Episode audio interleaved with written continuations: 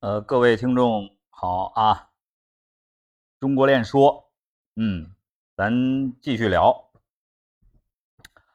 啊。说到这个玩十局啊，大家其实呢，就是多数啊，多数多数朋友会问这个十局怎么玩啊？这里边这个玩的意思是什么呢？这是这是咱们做，呃，应该是做生意的一个说法。啊，说的很，就是显得咱们很亲近，啊，不是说这种坐到谈判桌上，咱们俩不认识，咱们俩说咱们怎么谈，是吧？咱们这个生意啊，这个怎么怎么样，左多少右多少，是吧？要用什么伎俩，要用到什么数据，要用到什么什么思想，是吧？要出面什么人物，我们两个公司之间要怎么博弈？哎，不是这个事儿，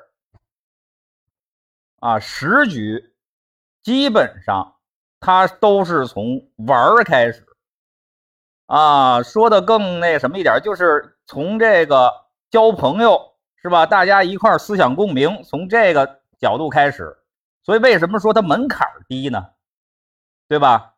一旦进入到了什么？进入到你所恐惧的那个层面，比如说这个啊，这个 CBD 的写字楼里边是吧？里边西装笔挺的，再给你坐俩外国人。是吧？滴了嘟噜的弄一串，你听不懂，最后谈个快八毛的生意，这挺吓人的。这一般人，我跟你说，在那场合还坐不住。但是啊，从根儿上说，都是谈生意，是吧？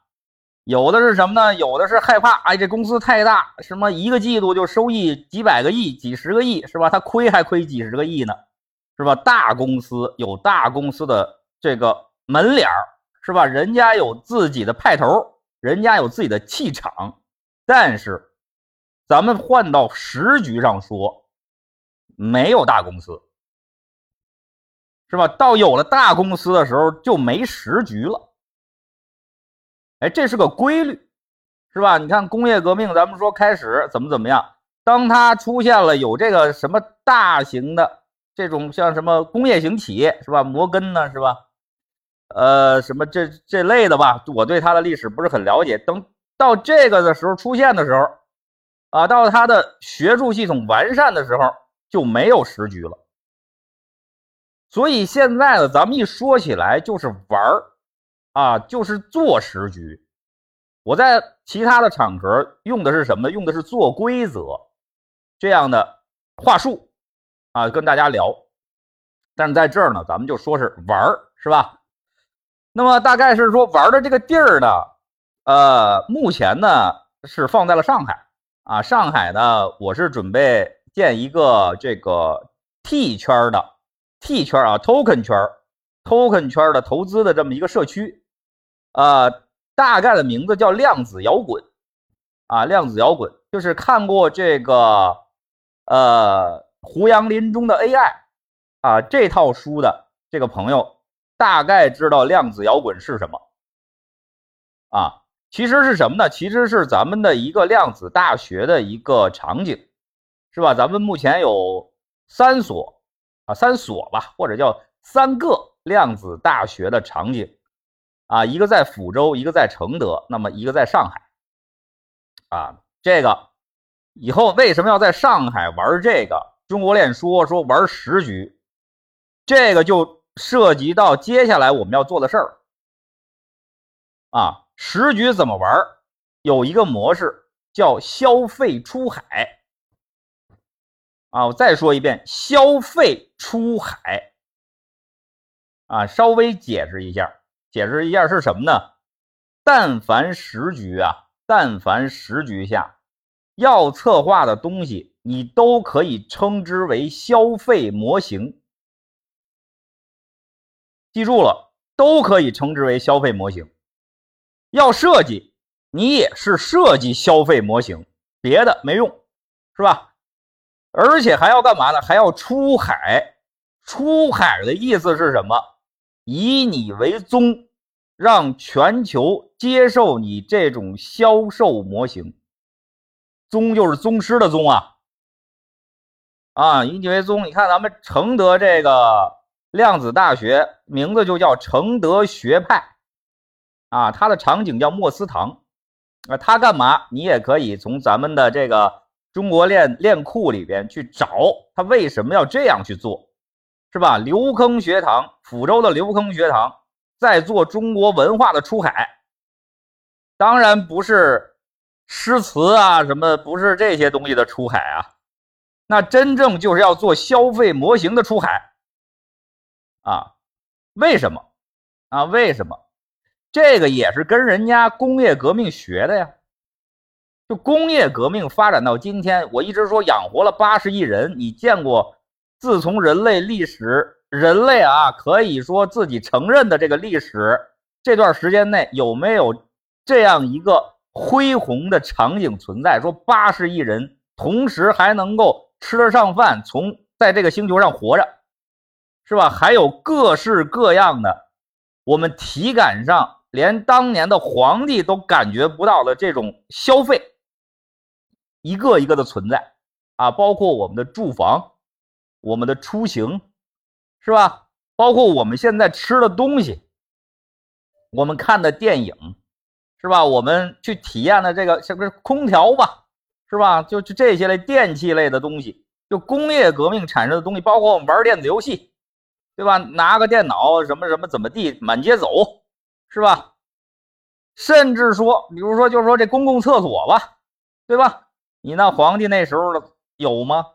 抽水马桶啊，这工业革命里边啊，这抽水马桶可算是一个重大的发明啊！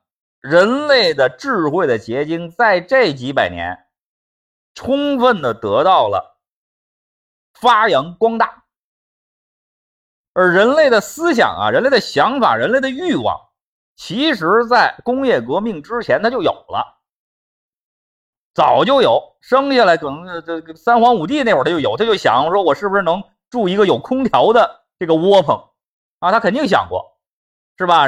人嘛，要不他怎么叫人呢？他他不不是说其他的这个随遇而安的动物，是吧？不是人，之所以称之为人，他就是有欲望啊，只是说什么，他没有实现出来。啊，皇帝也没有实现出来，哎，但工业革命没用了多长时间就实现出来了。这个原因，呃，可以众说纷纭，什么原因你都可以说。但是在咱们这儿，在咱们这儿，我们就总结出一个规律，叫消费出海。哎，只要是说一旦形成了类似工业革命这种消费的闭环。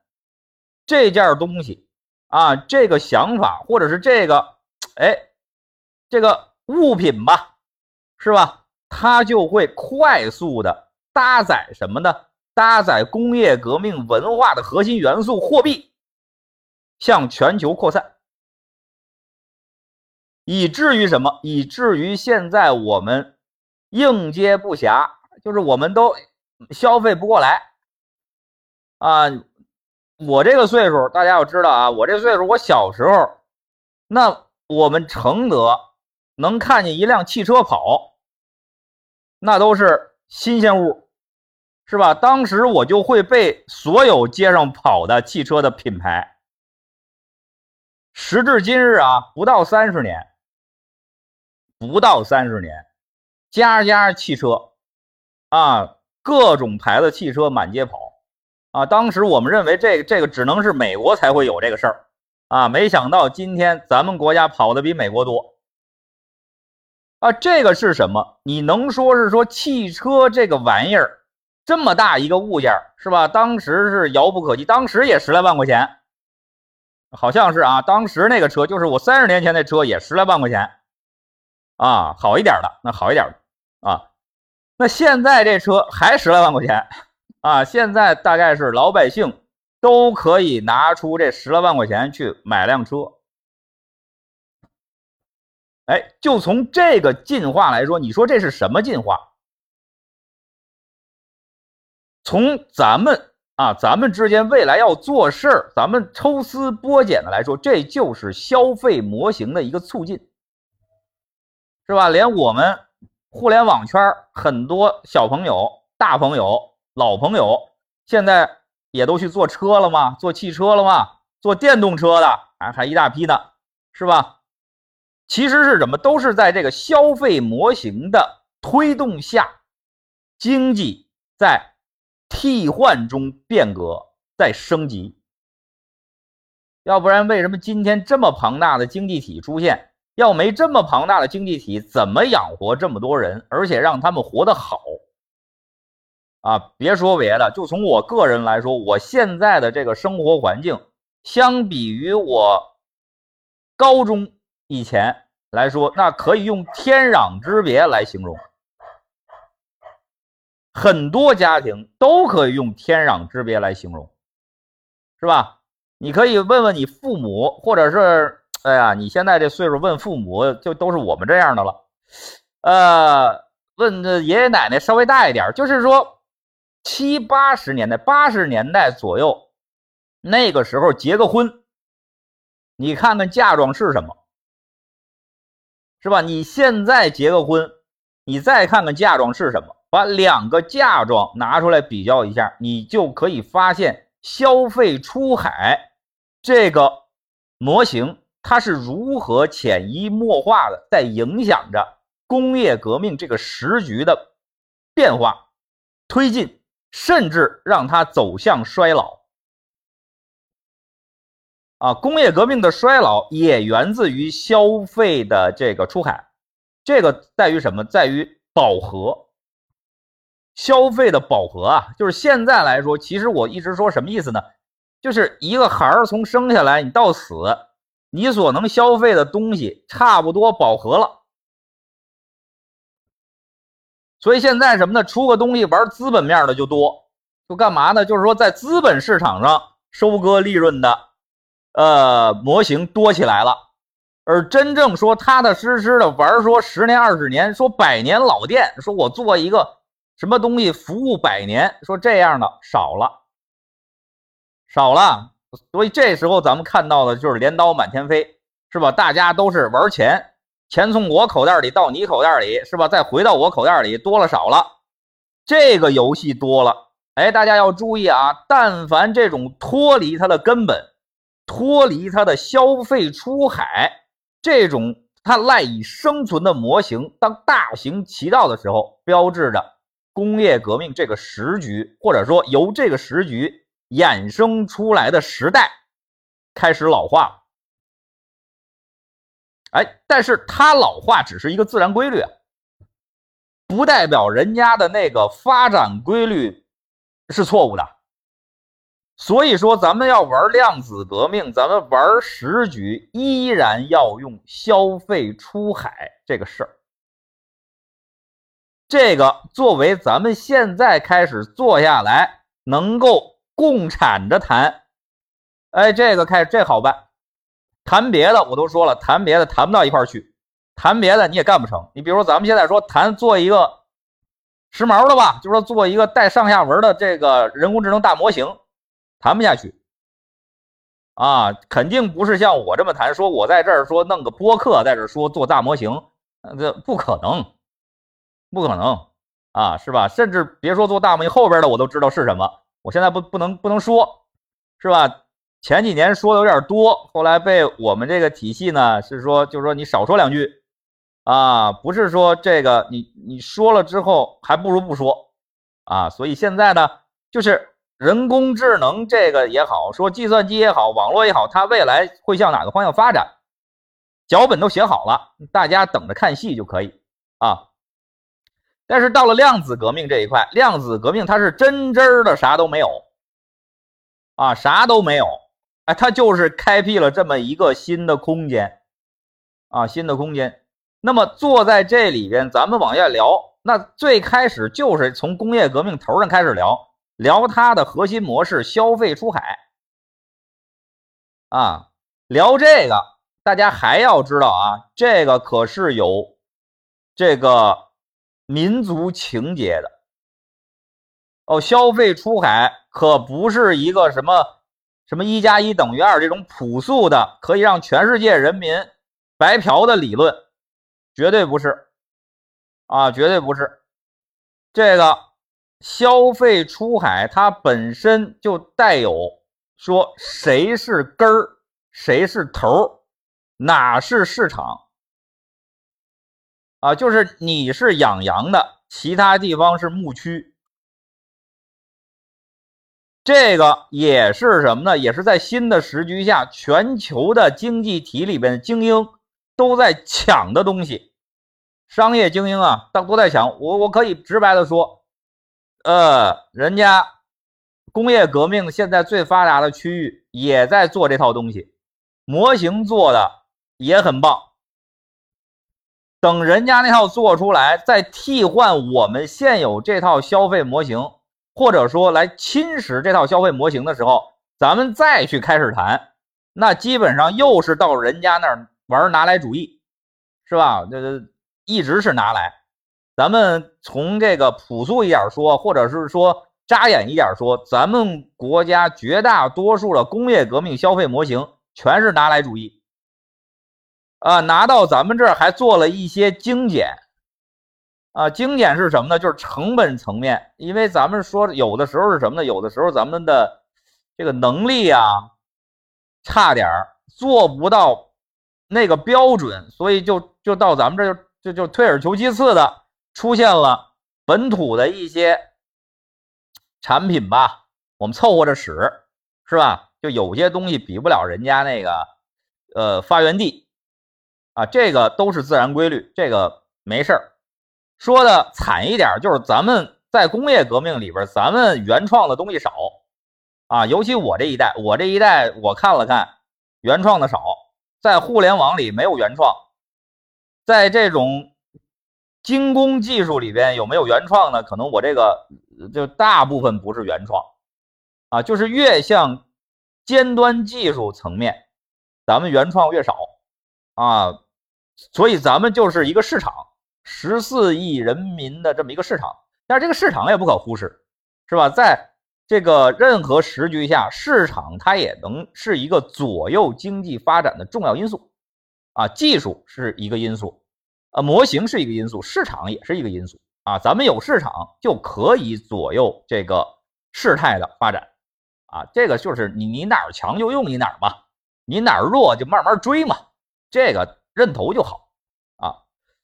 但是到了什么呢？就是到了量子革命这儿，大家其实呢是坐在同一起跑线，同一个起跑线啊，就是在量子革命设计这个消费出海是什怎么玩的时候，大家其实是一样的，优势也差不多。这个。在，但是在这儿就要告诉大家是什么呢？千万不能再沿袭工业革命的文化特点来设计现在的消费出海模型。啊，工业革命的文化是什么呢？就是货币、大学和企业。啊，由这三驾马车拉出来的东西，是我们现在主流的消费模型的这个创造源泉。但是你说，如果我们把这三个模型平移到量子革命里边，我们在量子革命里也用这套文化系统去玩消费模型的设计，那完了啊，那基本上就就就就就就等于没玩，是吧？就等于你还是在玩工业革命里边的东西。所以到这儿呢，咱们设计消费模型，首先要干嘛呢？首先要你要暂时。甚至要长久的是什么？把货币、大学、企业这工业革命文化三要素先拿出去，从你脑子里先拿出去啊！拿出去之后，啊，你会发现自己变得就是很很笨，就是想什么事儿呢都会哎，发现想不了了啊，有这个短暂的痴呆的这个这个感觉。就是凡事啊，你试一下，你要是不从这个货币、大学、企业这三个基础点出发，你发现什么事儿你都不太好想啊，不太好想。剩下的那就是消费了，吃喝玩乐了啊，因为吃喝玩乐跟着关系不大，对吧？但是吃喝玩乐可不是消费模型设计所需要的啊。这个大家要知道，就是你做产品的，跟你去买产品那个心态是不一样，是吧？那这个时候大家也会发现，在新的时局下，需要新的思想的模型构架啊。那这个也是什么呢？这个也是中国链中国链最开始最头疼的事儿啊。就这两个问题，中国链解决了很长时间，解决了很长时间。那你听到的是说大概是解决了，要完全说解决了呢也不现实。但是它毕竟把方向找出来了，是吧？第一个，咱们说了要有民族情结，它所以它叫中国链嘛，对吧？第二个要有自己的文化元素的这个基石。啊，中国链啊，它这个链的来源是区块链啊，区块链有很多这个，甚至说百分之百吧的朋友都认为区块链是中本聪他们说的那套，就是由 Bitcoin 开始的，大家才开始熟知区块链啊。当然，中国链在最开始在自己。不成体系的时候，也沿用了这个区块链所谓的中本聪学术的这个呃说法，但在我们内部啊，其实是什么？这个东西早就存在，这个链模型早就存在啊，以至于现在我们说我们玩 token 玩的是令牌环网，这个东西也早就存在啊，甚至说在呃三皇五帝的时候，这种模型就有。啊，只是是是什么呢？说区块链，大家认为它是一种计算机，呃，网络普及的情况下出现的某种拓扑样貌，甚至百分之九十五以上的人认为它就是虚拟币，啊，这都没关系，这都没关系，因为这个认知这个事儿啊，咱们不用去强求，因为最终啊，消费只要能出了海，呃，就算你做成了啊，工业革命从来没有去去去说过是说。我这事儿你必须先得跪服我，是吧？先要去去怎么地，然后你再怎么地，不是他的一个理念是顾客是上帝啊，你是我上帝，你只要买我东西就行。具体你信是不是信服我啊？是不是崇拜我？是不是在我面前跪下？无所谓，我可以给你跪下，只要你买我东西。哎，大家看啊，这可是咱中国的文化根儿上有这个。啊，根儿上有。你要研究过中国文化，你知道现在啊，多数年轻人其实没什么研究中国文化的这个这个心情了吧，是吧？这个再说啊，这个再说。所以到这儿，大家可以知道啊，可以知道玩玩这个时局，玩消费出海。要用到什么呢？要用到一种叫做区块链的拓扑，用它取取代什么？用它取代企业，就是用区块链取代企业链。先把这个，先把这个取代掉，就好办多了啊，就好办多了。就是这想法上就好办多了。那你无非就是你不知道区块链拓扑是怎么回事其实呢，我可以在这儿说，大家就绝大多数朋友，你也不知道企业。企业链或者产业链是怎么回事你也不知道，你只不过是听得多了，是吧？啊，你要真想了解清楚，没个三年五年的，你还真是吧？或者说你没点糟钱你还真了解了解不到什么核心内容啊。第二个是什么呢？第二个，咱们中国链啊，用这个非同质化令牌，也就是就是用一种 token 系统。啊，token 系统这个 NFT 也是来自于人家那个美国啊，但是咱们用了，虽然用了这个名儿，用了这个模型的一些设计方法，但是它是独立的啊。由因为是在中国链拓扑下嘛，用到的这个 NFT 啊，替代了什么呢？替代了货币的载体职能啊，就是价值载体，有的时候呃还包括它的流通啊，它的流通的这个载体。都用 NFT 把货币替代掉了啊！最后一个替代大学的是什么？就是咱们在这中国链说这量子大学，量子大学替代了传统大学。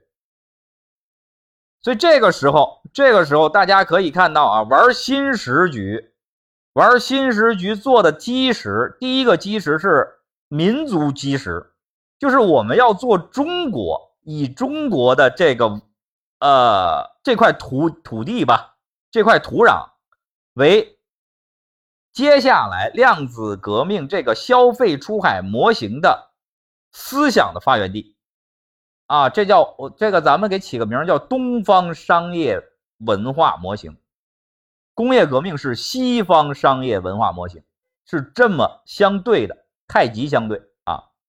然后咱们也有三要素，但是这三要素是干嘛呢？是帮助你去屏蔽工业革命三要素的影响啊。区块链、NFT、量子大学，有了这四个点之后，你现在大概能够啊开始摸到一点玩时局的门儿。啊，那接下来怎么玩啊？怎么玩那你就得顺着这个规则往下走啊，是吧？那么你就得了解什么是中国链，就是中国区块链模型啊。什么是中国链模型下的 NFT？什么是中国链模型下的量子大学？以至于中国文化、文化元素、文化符号也好。啊，是如何搭载这套系统形成消费出海模型的？这个模型形成，然后通过市场的扩张，最终最终啊，我们的目标是要打一场仗。啊，在量子革命下，能不能由东方，我们这条东方巨龙说了算？由我们这个时代，咱们这批干商业的。啊，大朋友、小朋友、老朋友也好，由能不能由咱们作为一个开端，把这个时局给它实现出来，也就是占领下来。啊，不要什么都是西方书写的，近代啊，近代商业的各种规则都是西方书写的。从这个时局开始，我们能不能书写一部分，书写一大部分，甚至书写的让对方。都是通过拿来主义去拿到他们那儿去用，也就是大部分都是什么呢？大部分都是我们原创的。这个呢是咱们中国练说平台的理想，也希望它成为什么呢？也希望它成为所有在这个平台上咱们成为朋友的这一个圈层的人的共同理想。